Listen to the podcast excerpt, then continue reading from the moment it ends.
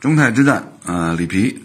可以说呢，在下半场比赛的这个阵型的调整啊，包括人员的变换方面呢，又一次啊，展现出了他临场指挥啊这种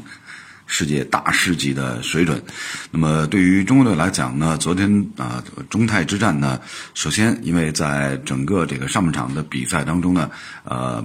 泰国队。队形也是压的比较靠上，而且呢，在快速的拦截逼抢，包括他们这个呃泰国队传统的小快灵的优势的展现方面呢，是让中国队的后防线承受了比较大的压力，呃，所以从这一点上来讲呢，昨天这个上半场比赛数据统计栏里面，大家可以看一下啊，这个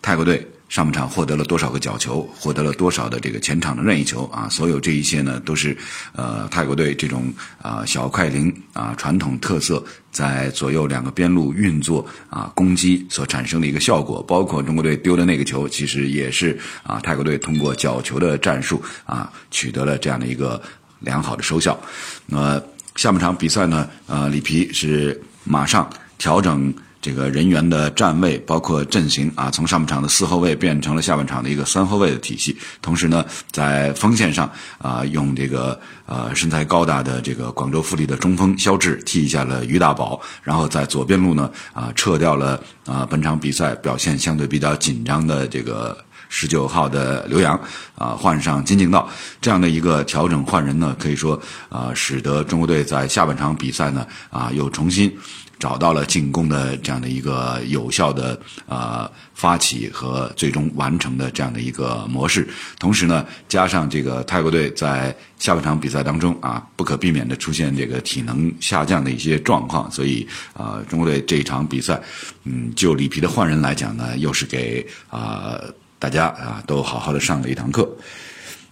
中国队在本届亚洲杯赛呢，目前已经是进入到了八强行列啊。有网友认为说，国足小组赛以来啊，这个两场小组赛加一场八分之一决赛，三场胜利呢，啊，含金量不足啊。话不能这么来说，这个。对于中国队而言呢，目前啊，以中国队整体的实力，在亚洲层面呢，呃，只能是只能是用比上不足，比下有余来来做一个总结。呃，比上的话，我们看目前亚洲这个最顶尖的几大强队，像日本、韩国啊、伊朗，包括像澳大利亚，呃。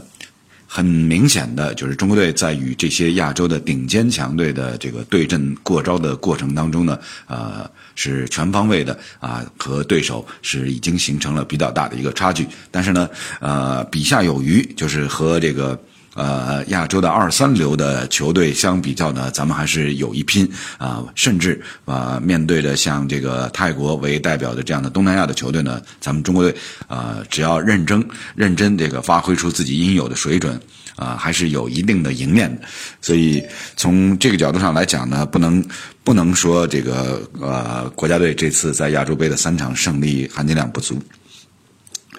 那么。进入到八强行列啊，中国队遭遇到老对手伊朗，呃，可以说这也是嗯本届亚洲杯赛这对于中国队而言呢所面面对的一个实力最为强劲的这样的一个对手。因为我们都知道，在整个亚洲的足球版图当中呢，伊朗队他们的球员啊，从身体素质啊、力量啊、速度啊各方面啊来来做一个评判的话，他们是。毫无疑问啊，非常接近于这个欧洲啊那些呃足球选手的这样的一个身体的类型和条件，呃，包括呢像这个伊朗队，因为目前在他的阵容里面呢老中青三代啊，整个的阵容的组合还是相对比较齐整，呃，锋线上啊像阿兹蒙啊，像这个。贾汉巴赫什啊，这些啊都是成名已久的优秀的这个前锋射手，啊，另外还有一点呢，就是伊朗队啊，他聘请这个葡萄牙的名帅奎罗斯，到现在呢已经已经有有相当长的一段时间啊，所以这个教练组和呃整个伊朗国家队的人员的配备，相互之间的这个磨合啊，他们的默契程度是非常高的。或许在目前的呃整个亚洲杯的所有参赛球队里面，应该是呃这方。面这个磨磨合和默契程度最高的啊，所以呃，显而易见，对于中国队来讲呢，本届亚洲杯赛啊最艰难的一场比赛，马上就要到来。